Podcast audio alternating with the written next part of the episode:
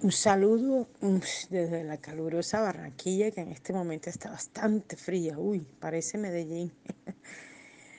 eh, gracias por permitirnos llegar hasta su hogar a través de este medio del devocional diario de Mensajeros de la Cruz de Cristo. Es un privilegio para mí como pastor eh, poder llegar a sus hogares en la distancia, en cada uno de sus países donde se encuentran y poder ser instrumento de Dios para llegar a lo profundo de su corazón. Espero esta mañana que la enseñanza que hoy Dios me dio para ustedes en este devocional pueda ser de edificación y podamos desarrollarla en estos minutos. Eh, si no la logramos desarrollar toda, mañana la, la terminaremos. Pero la idea es poder desarrollarla hoy mismo y que pueda ser de edificación para su vida. Seis elementos esenciales de un guerrero.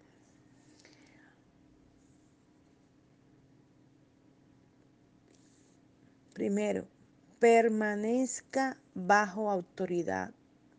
Salmo 18, 27. Salmo 18, 27. Permanezca en autoridad.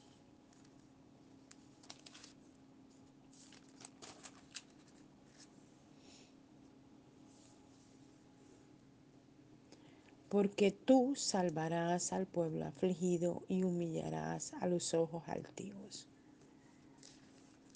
Salmo 18, 27. El soldado debe comenzar el día aprendiendo cómo obedecer órdenes.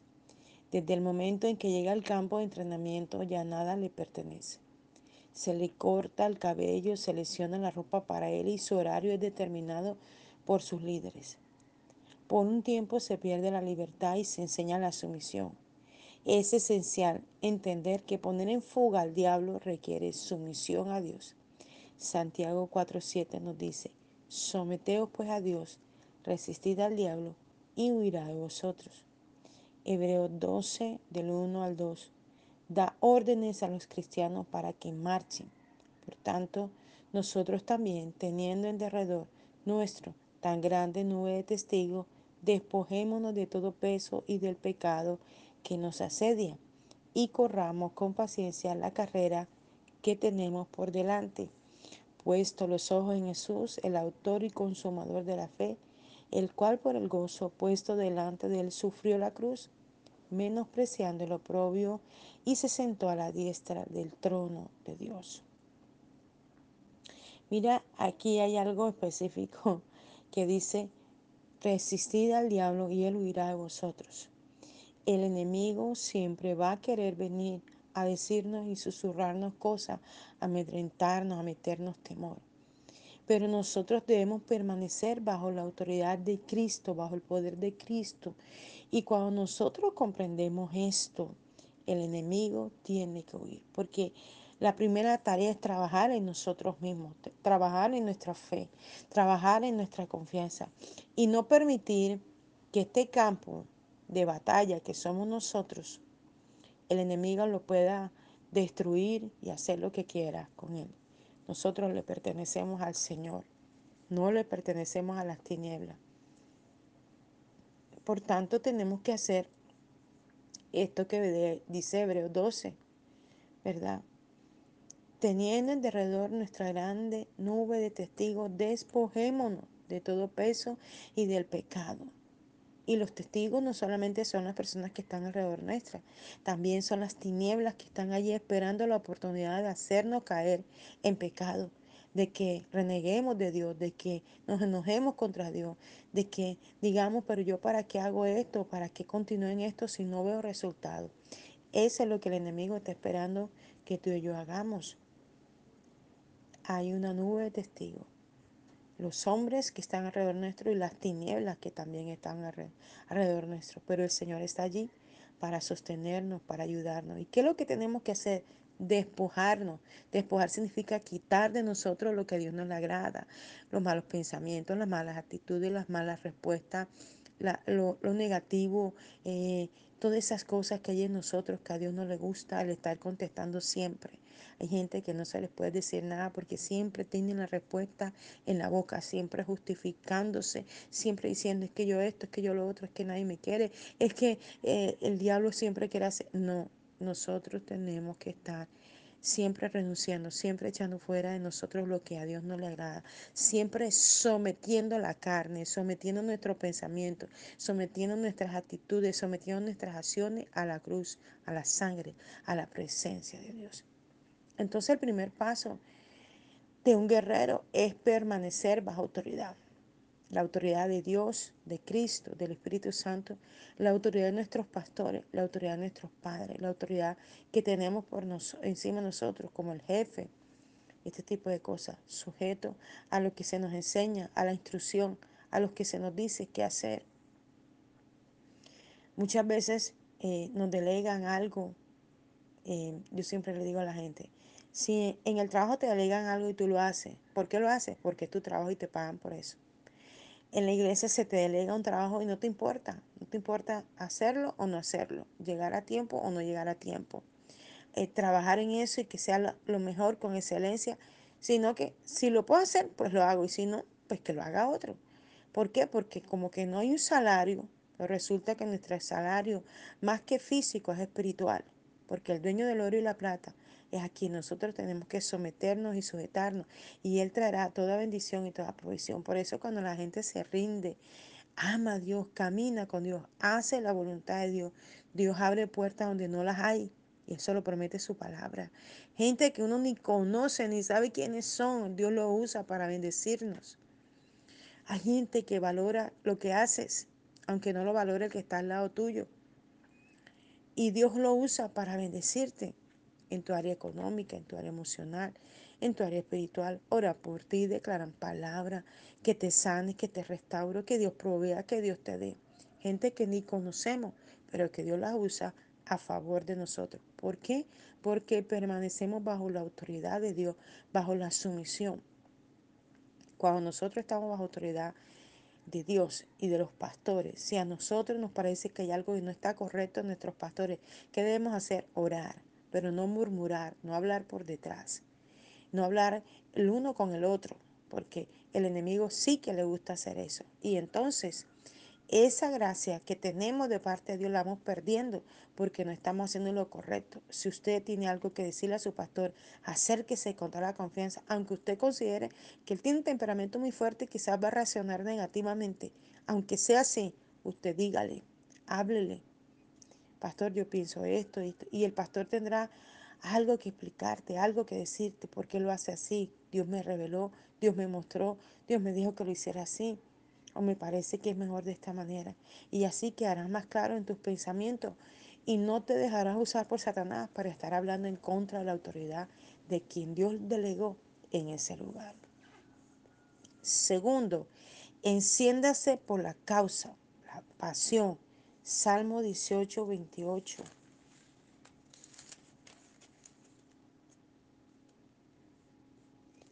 Tú encenderás mi lámpara, Jehová mi Dios alumbrará mis tinieblas.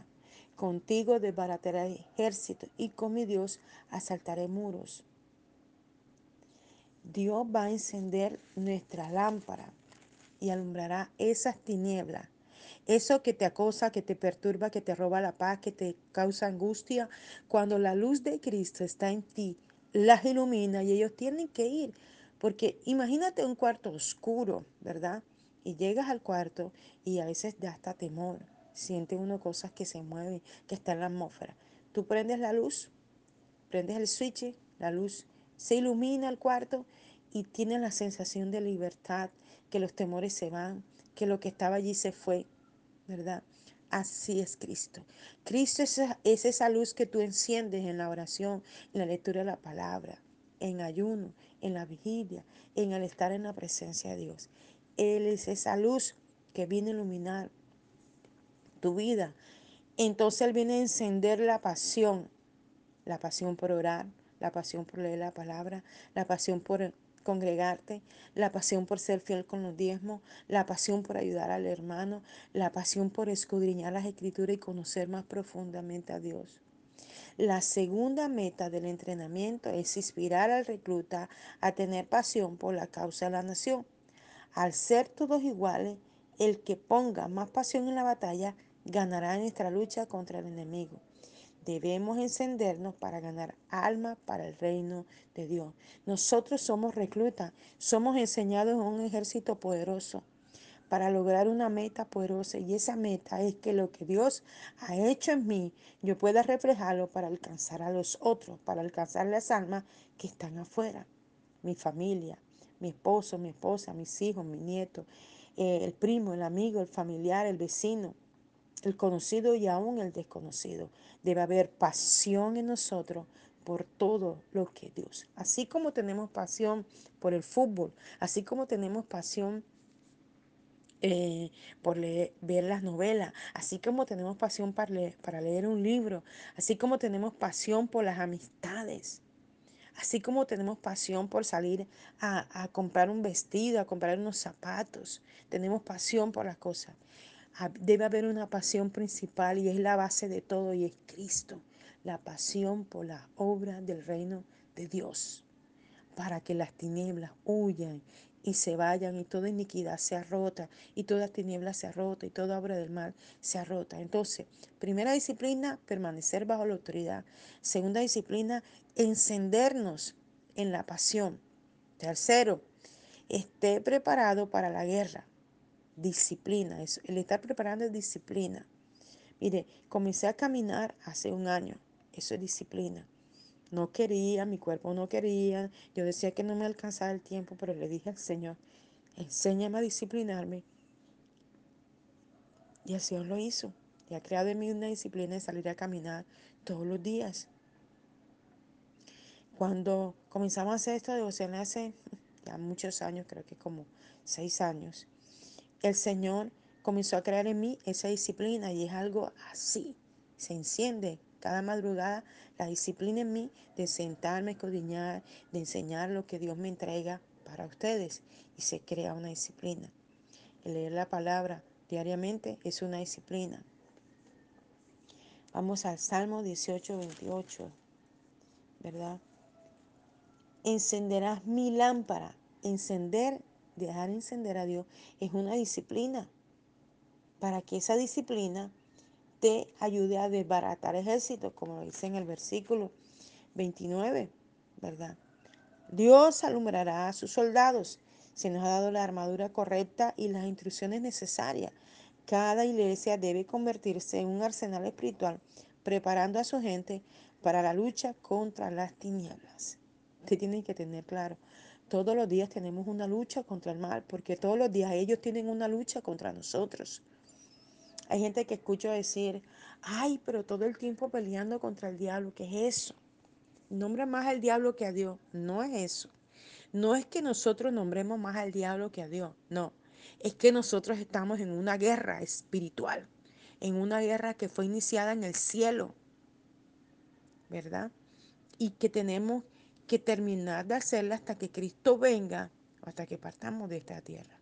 Porque si tú no haces la guerra, el diablo sí no la va a dejar de hacer, mi hermano.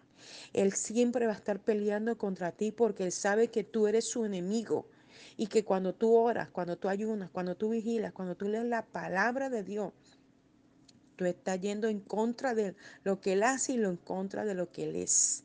Y como él sabe esto, entonces él sí te va a hacer la guerra todos los días, a cada segundo, a cada momento, a cada hora, Él no va a parar. Hasta desesperarte, hasta angustiarte, hasta robarte la paz, hasta robarte todo, hasta destruirte el hogar, hasta quitarte el empleo, hasta quitarte los amigos. Porque Él está interesado en todo lo que tú eres y tienes. Por eso debemos permanecer en oración, buscando siempre el rostro de aquel que nos da las armas para pelear y saber cómo destruir las obras del mal. No podemos estar desapercibidos. La Biblia dice, no ignorando las maquinaciones de Satanás. Y el mismo Dios lo dice. ¿Por qué nosotros debemos ignorarlo? Él va a usar cualquier medio. Va a querer siempre matarte. matarte el gozo, la felicidad, la fe, la confianza, matarte físicamente, traer enfermedades y situaciones adversas, peleas, contiendas, chisme, murmuración. Eso es una manera de matarte. Separar a tu esposo, a tu esposa, separar a tus hijos, hacer que se porten mal. Esa es una manera de matarte. Entonces, ¿cómo tenemos que contrarrestar todo eso? A través de la oración, estando preparados en la disciplina de la búsqueda de Dios constante, preparados para una guerra constante que Satanás tiene contra nosotros. Número cuatro, crea que puede ganar. Y esto es impresionante y tiene que mantenerlo en su espíritu, que usted es un ganador, porque Cristo ya fue un ganador en la cruz. Ya le entregó la victoria en la cruz cuando entregó su vida y derramó su sangre. ¿Verdad? Él viene a desbaratar ejército. Salmo 18, 29, que ya lo leímos ahorita. Dice, aquí el recluta confiesa su fe por el poder de Dios y él puede desbaratar ejércitos con la fortaleza de Dios. Él puede saltar muros. El ejército y los obstáculos del enemigo caen ante el soldado espiritual que tiene fe. Y esto es algo que tú tienes que trabajar en ti cada segundo de tu vida. Creo que puedo ganar esta batalla porque Cristo ya la ganó. Si tú oras, por ejemplo, he orado por muchos enfermos, muchos se han sanado instantáneamente, progresivamente. Otras personas han muerto y uno dirá, pero ¿por qué se murieron? Es que todos tienen un proceso y hay personas que Dios ha determinado llevárselas. Y hay gente que Dios la sana por espacio, por momento y luego ya Dios se lo lleva. Y no por esto que haya muerto, no decir, ay, pero Dios sí es malo, ¿por qué se lo llevó? Cuando escucho mucha gente decir eso, me da tristeza. Y por eso muchas veces Dios tiene que hablar a nuestro espíritu. Dios lo hizo conmigo. Cuando mi padre iba a morir, Dios me lo dijo cuatro años antes. Después, un año y medio antes. Y Dios me permitió vivir la enfermedad de mi papá, ayudarlo, estar con él en la clínica por más de cuatro meses, estar allí en todo el proceso. Porque ya Dios me lo había dicho. Entonces, ¿cuál es la tarea? Trabajar en el perdón, trabajar en las cosas.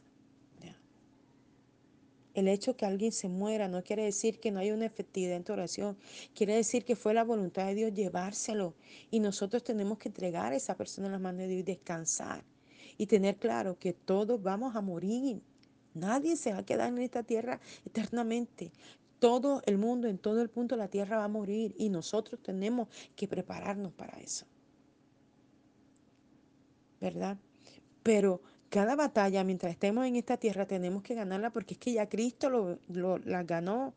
Él dijo, telestai, telestai, que significa hecho está. Quiere decir que ya las batallas fueron ganadas. Solo tú tienes que creerlo. Creer que ya ganaste. Porque Cristo ganó en la cruz. Y el quinto paso es, conozca cuáles son sus armas Salmo 18, 30 al 34. En cuanto a Dios, perfecto es su camino y acrisolada la palabra de Jehová. Escudo es a todo lo que en él espera. Porque, ¿quién es Dios sino solo Jehová? ¿Y qué roca hay fuera de nuestro Dios?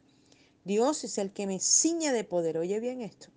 Y quien hace perfecto mi camino quien hace mis pies como de siervas y me hace estar firme sobre mis alturas, quien adiestra mis manos para la batalla, para entesar con mi brazo el arco de bronce. Me diste asimismo el escudo de tu salvación, tu diestra me sustentó y tu benignidad me ha engrandecido. Ensanchaste mis pasos debajo de mí y mis pies no han resbalado. Perseguí a mis enemigos y los alcancé y no, no volví hasta acabarlo. ¿Cuáles son tus enemigos? El temor, el miedo, la angustia, la desesperación, la falta de dinero, la enfermedad. ¿Cuál es tu enemigo? Persíguelo, persíguelo, persíguelo hasta alcanzarlo y destruirlo. Cada enemigo que se levanta contra ti, tú tienes que perseguirlo. Fíjese primero, Dios tiene un plan perfecto. La palabra perfecto significa absolutamente completo. Debemos pelear de acuerdo con el plan divino. En segundo lugar, Jehová nos ha dado una espada de doble filo, su palabra. Debemos empuñar esta espada eficazmente si queremos vivir una vida de victoria. Más aún, Dios nos garantiza un escudo protector. La fe, además, Jehová ejercita nuestros dones para que nuestras manos estén adiestradas para la batalla. Podemos usar nuestro arco de bronce para sentenciar al enemigo. Los arqueros espirituales pueden derribar a los principados de los cielos. Estas son las armas que Dios te ha entregado a ti y a mí. Un plan perfecto que ya lo hizo en la tierra, en el cielo, para traerlo a la tierra sobre nosotros. ¿Verdad? Un arma de guerra que es su palabra. Un escudo protector. Una fe segura. Acérrima en nuestra vida. ¿Verdad? y ha preparado nuestras manos para derribar a los, a los principados que están en el cielo. Y sexto paso, sexto elemento principal de un guerrero, suba al nivel siguiente, que es la excelencia. La excelencia. Y en estos días, estando en la línea de la pastora Emma, hablaban sobre esto. Y la Biblia dice, todo lo que hagas, hazlo como para el Señor. Toda cosa que tú hagas, no pienses que es para tu jefe, para tu esposo, para tu hijo, para tu madre, para tu familiar, para tu vecino, para ti. Es para el Señor. Voy a planchar, voy a planchar para el Señor. Voy a lavar, voy a lavar para el Señor. Hágalo con excelencia. No lavo y está una camisa manchada, entonces ni siquiera busco el cloro para ver si logro quitarle esa mancha. Ay, no, que boten esa camisa, que compre otro. No, vemos el piso manchado y no buscamos la forma de coger un brillo, de coger un, ácido, de coger algo que lo desmanche. No, tenemos que hacer las cosas con excelencia.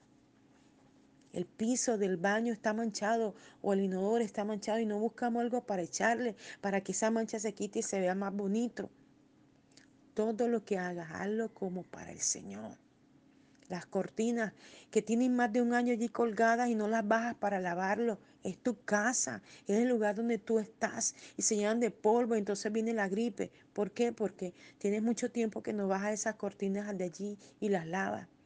Eso es excelencia y es para el Señor. Y luego es para ti, para tu casa que se vea más linda. Tienes no sé cuántos años que nos mueven los muebles y hay un basural debajo de ellos. Nos sacude las alfombras y miras tu, cocina llena de, de platos, de cucharas, de ollas, de cosas que ni siquiera usas. Saca todo eso de ahí. Organiza la cocina y das un respiro y un lugar mejor con excelencia para el Señor, para ti y para todos los que habitan contigo. Y así cada lugar de tu casa, en la oficina, papeles y papeles y más papeles, libros, cosas. Aún en tu mismo computador tienes en desorden la información organiza y hazlo todo excelentemente para el Señor. El Salmo 18, 33, mira lo que dice, el 33. Quien hace mis pies como de sierva y me hace estar firme sobre mis alturas. El Señor te mantendrá firme, firme en Él, haciendo las cosas con excelencia para Él. Cuando lleguen los jefes dirán, wow, y arreglaste la oficina.